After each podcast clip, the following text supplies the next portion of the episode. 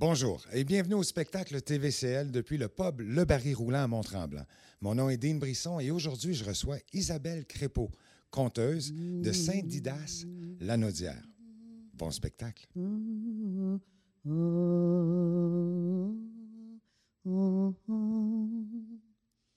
C'est la poulette noire qui a pendu dans l'armoire. Elle a pendu un beau coco pour les tout petits qui vont faire dodo. Puis, pendant qu'ils vont dormir, je vais vous conter des belles histoires. Vous souvenez-vous? Vous souvenez-vous dans le temps qu'on se rassemblait? On se rassemblait, là, entre autres, pour des festivals de contes. Moi, la dernière fois que je suis allée dans un festival de contes, c'était à Val-David, à la fin de l'été, la plus belle fin de semaine du début septembre. Et c'était plein de monde. Et c'est là que j'ai vu passer une fille belle, belle de même, je vous dis, on ne voit pas ça souvent. Belle, là, avait juste à passer. Puis dans la foule, il y avait comme une grande vague qui la suivait. C'était toutes les têtes qui se viraient vers elle. Les têtes d'hommes, mais même les têtes de femmes. Là. Puis je vous dis, c'était jamais bien long, ce fille-là, car ne repartait pas de seule. C'est parce qu'elle chasse l'homme. Puis on raconte là, que cette fille-là, il n'y a pas moyen qu'elle tombe sur le bon gars. Il y en a des filles comme ça. Ils ont beau essayer. Ben, il y en avait une fille comme ça. Il y a longtemps, dans un petit village. On l'appelait la Marie-Jo. Elle, n'était pas sitôt arrivée à l'adolescence, 15 ans à peine, que déjà elle avait juste une idée en tête, c'est partir de chez elle. Faut dire que la pauvre restait avec son vieux père, qui avait juste elle d'envie, puis qui l'aimait, qui l'aimait. C'était lourd. Alors elle, elle voulait quitter la maison paternelle, quitter le village et faire sa vie. Dans ce temps-là, il y avait juste un moyen. Fallait se marier Oh, il y avait toujours bien la religion. Mais ça, Marie-Jo, euh, elle ne veut pas en entendre parler. C'est pour ça que déjà, quand elle se promène dans le village, en balançant ses belles formes larges, on pouvait l'entendre chanter. Je voudrais un mari docile et sans reproche qui aille dans ma poche un tout petit mari, je le voudrais soumis, poli et bien gentil, et qui ne grogne pas surtout comme papa. Le premier. Oh, le premier, là, il est fou d'elle depuis les bancs d'école. Oh, pour elle, pour il serait capable de bâtir des châteaux en Espagne. Pour elle, il pourrait terrasser tous les dragons de la Chine. Mais c'est un beau parleur, de la pire espèce, celle des paresseux. C'est pas bien long qu'après la noce, il se retrouve au crochet du beau papa, euh, euh, à rien faire à la maison, même pas moyen pour Marie-Jo de quitter le village après son mariage. Elle est bien découragée.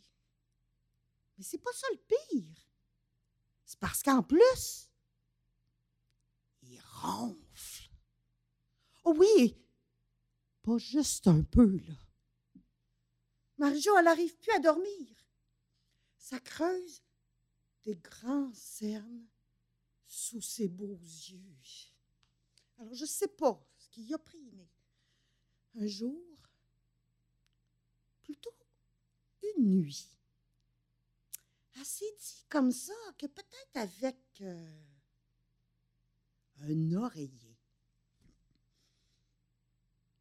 Mais ça marche pas. Deux oreillers. Elle l'entend encore. Alors Marie-Jo a décidé de se servir de ce qu'elle avait. Et elle a assis sa belle croupe large sur les deux oreillers, sur la tête de son mari endormi.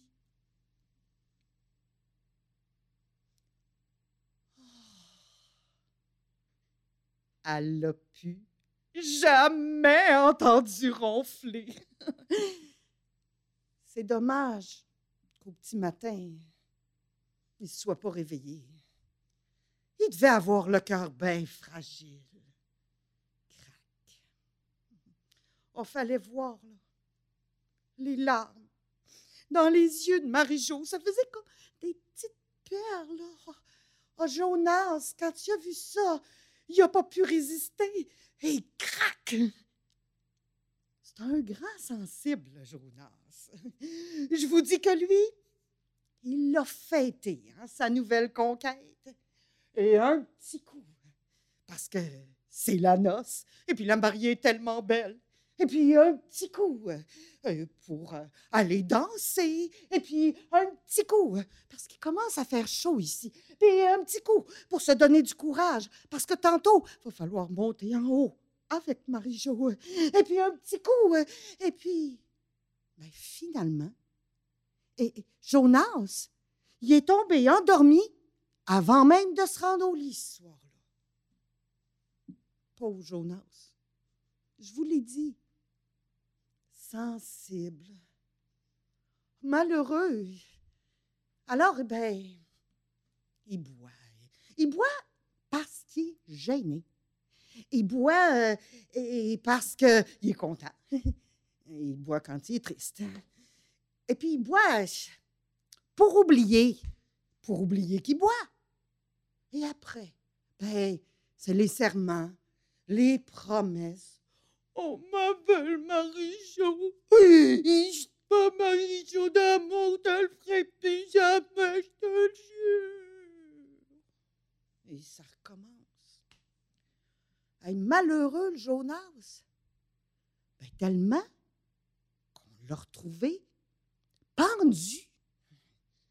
Non, non, mais c'est une corde qui traîne. Un cheval qui part à l'épouvante, le hasard qui s'en mêle et crac! Quand on a appris la nouvelle à Marie-Jo, elle s'est évanouie. Oh! Dans les bras du beau fondeur de cuillère. Lui, pour y donner de l'air, hein, il a délancé son corsage Oh, beau, beau, le fondeur de cuillère, là. Oh, sauf que ils font un peu trop. Et pour toutes les belles dames de la paroisse. Marie-Jo, elle supporte pas ça, elle. Partager son mari avec la moitié du village, là.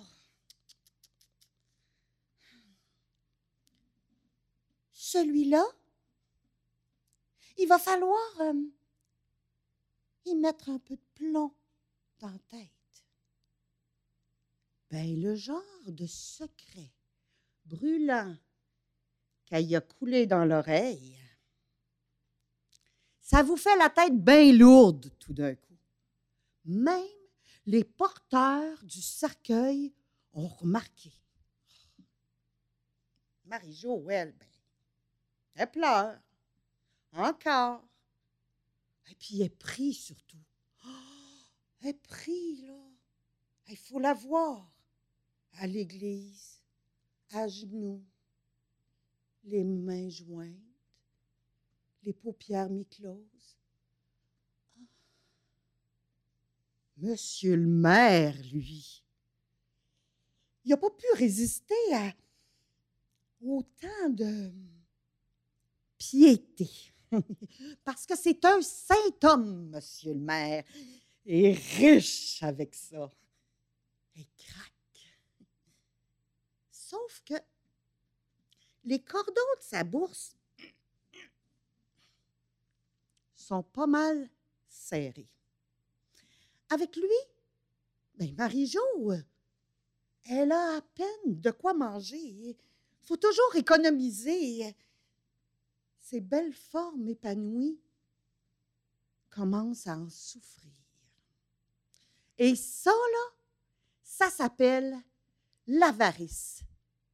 C'est un vilain défaut, l'avarice. Monsieur le maire, là, il aurait dû prendre quelques sous de plus, tiens, pour euh, acheter des clous neufs. La hache, il serait pas tombé sa tête avec ses vieux clous rouillés. C'est assommant, l'avarice. Sauf que vous vous en doutez. Marie-Jo tarde pas à trouver une nouvelle chaussure à son pied. Crac! Le cordonnier du village d'à côté. Et celui-là, il l'aime. Il l'aime, là. Vraiment. Il l'aime, là, tellement que qu'il passe toute sa journée à l'observer, puis toute sa soirée à l'interroger. Et chacune des paroles de Marie-Jo, ben, c'est une menterie. Chacun de ses silences, une cachotterie. Vous connaissez ça aussi. Hein? Ça s'appelle la jalousie. Et la jalousie, c'est un vilain défaut qui, nous embrouille l'esprit. Le pauvre cordonnier, avec tout ça, il avait l'esprit tellement embrouillé que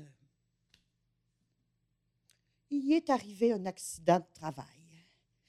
Ah oui, il, s'est percé le cuir de la peau du nombril avec son haleine dix fois avant de s'apercevoir de son erreur. L'anglais, l'anglais qui avait justement commandé ces bottes-là, ça faisait longtemps, lui, qui avait remarqué la belle. Et vu qu'ils ne parlaient pas la même langue, ils sont vite mis communiquer euh, avec les mains. Crac. Puis, en quelques semaines de communication non verbale, le ton de la conversation a commencé à monter. La main du bel anglais s'est fait de plus en plus lourde. On dit même qu'il utilisait des arguments frappants. Et un jour, Marie-Jo a dû porter un voile pour entrer dans l'église. Allez-vous croire ce qui est arrivé? Le bel Anglais, il est tombé sur sa fourche Ben non. Il n'y a personne qui l'a cru non plus. Un, deux, trois, quatre, cinq, six, sept. Marie-Joseph, Marie-Joseph. Un, deux, trois, quatre, cinq, six, sept. Marie-Joseph, ta pendouillette. puis on a pendu Marie-Joseph Corriveau. Puis, on a suspendu son corps dans une cage de fer à croiser des chemins pour que toutes les femmes voient bien. Puis, oublie pas. Mais ça fait longtemps qu'a quitté sa cage de fer. Elle est toujours aussi belle. temps en temps, elle reprend forme. hein. Quand on l'a, on l'a. Puis pour vous dire, ben, c'est parce qu'elle n'a toujours pas trouvé le bon. C'est pour ça qu'ils doivent tous avoir un gros défaut, parce que ceux qui partent avec elle, on dit qu'on les revoit plus jamais. La fille, au festival de contes, quand elle est repassée à côté de moi, au bout de dix minutes, même pas, elle n'était pas tout seule. Elle était au bras d'un beau, grand, blond, bronzé, baraqué. Ils sont passés juste à côté de moi. Puis je pense que je l'ai entendu chanter. Je voudrais un mari. Mais bientôt, bientôt, tout va réouvrir. Hein? Et elle, ça fait longtemps qu'elle n'est pas partie à la chasse. Faites attention. Soyez gentils.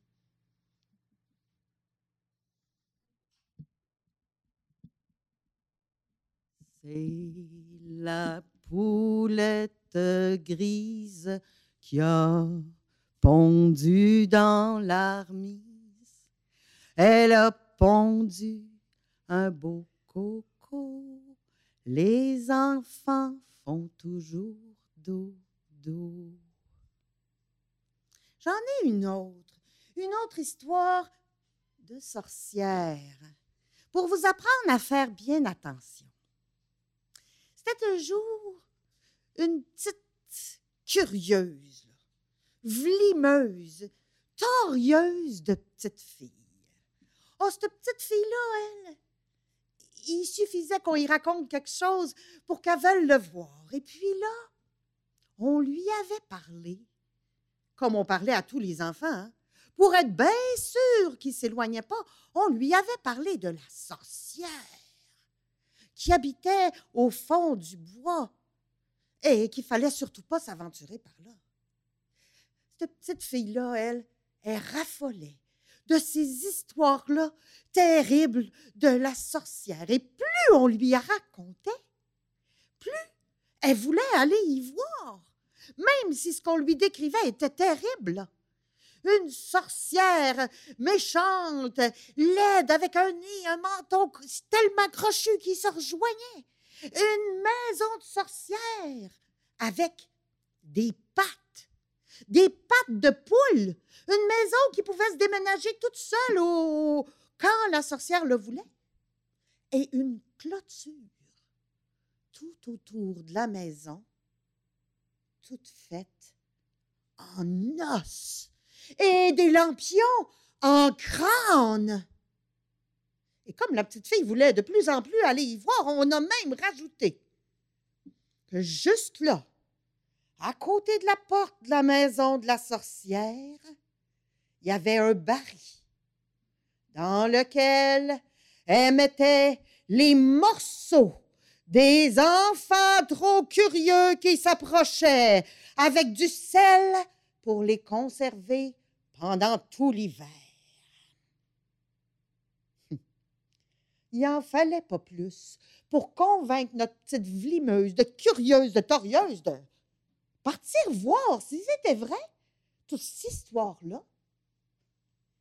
Ben, c'est comme ça que ce soir-là, la sorcière a ouvert sa porte et a trouvé sur son perron une petite fille, une petite fille terrorisée, toute blanche, toute tremblante. Mais qu'est-ce que tu fais là, mon enfant?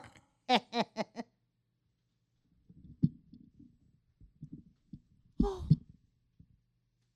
Madame, je, je suis venue ici parce que on m'a dit qu'il y avait plein de choses effrayantes, terrifiantes, mais mais il faut que je vous dise que quand je suis arrivée, je, je voulais venir frapper, mais j'ai j'ai vu j'ai vu arriver un homme qui était tout, tout, tout, tout, tout, tout, tout, tout, tout, tout, tout, tout, tout, vert.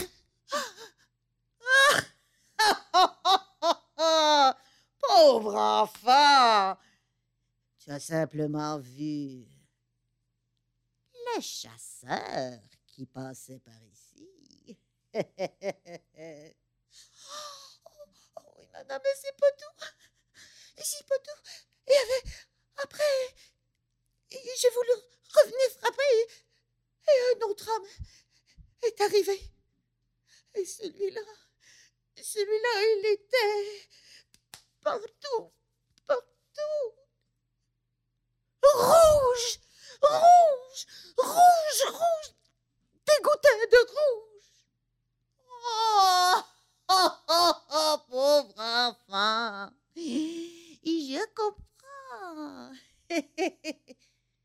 tu as rencontré le dépeceur avec ses couteaux.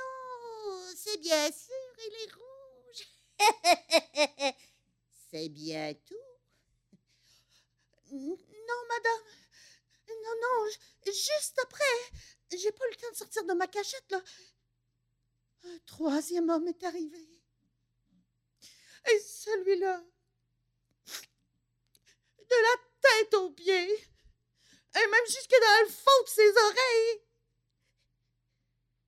il était noir, noir, noir, noir. Ah! C'est mon ami le charbonnier. Mais dis-moi, c'est bien tout ce que tu as vu. Madame. Je me suis approchée. J'ai voulu regarder par la fenêtre. Et je vous ai pas vu.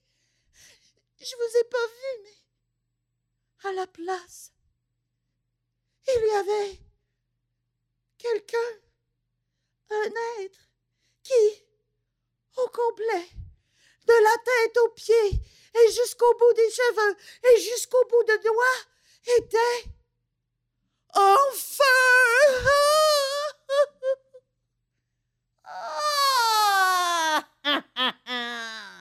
Ainsi donc, t'as vu ce qu'il y avait à voir? Tu as vu la sorcière sous son vrai jour. Et d'un seul coup, la sorcière sort sa baguette tordue, en donne un coup sur la tête de la petite fille, qui aussitôt, pouf, se transforme en une belle bûche bien ronde. Petite fille, tu vas me réjouir bien plus que tu penses. Elle jette la bûche dans le feu. Ça fait une grosse flamme. Et le feu brûle et brûle toute la nuit.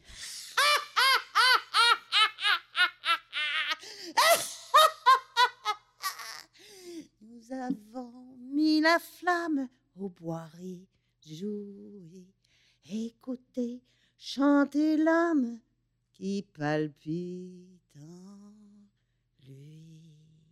Mais, au petit matin, la sorcière prend son balai, un porte-poussière et elle ramasse soigneusement jusqu'à la dernière cendre dans le fond.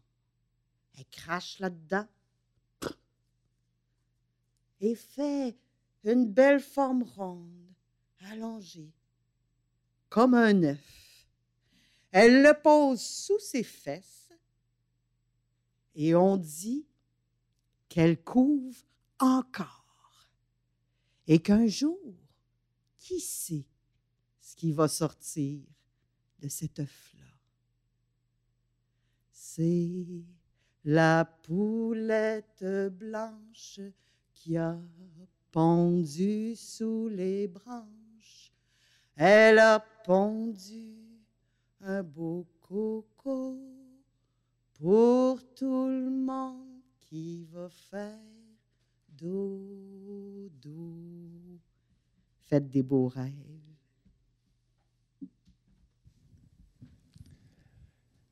Merci Isabelle Crépeau, mesdames et messieurs, au spectacle TVCL.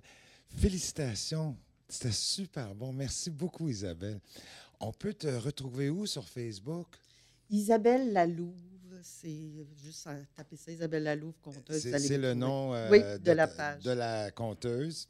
Oui. Et euh, tu viens euh, de la Naudière à. Saint-Didas. Est-ce qu'il y a des événements qui s'en viennent? As-tu un projet en particulier? En ce moment, je travaille avec la MRC d'Autré dans mon village à récolter les souvenirs merveilleux des gens pour en faire quelque chose, là, aussitôt qu'on va avoir euh, le droit de se rassembler pour partager ça. Alors, oui, c'est.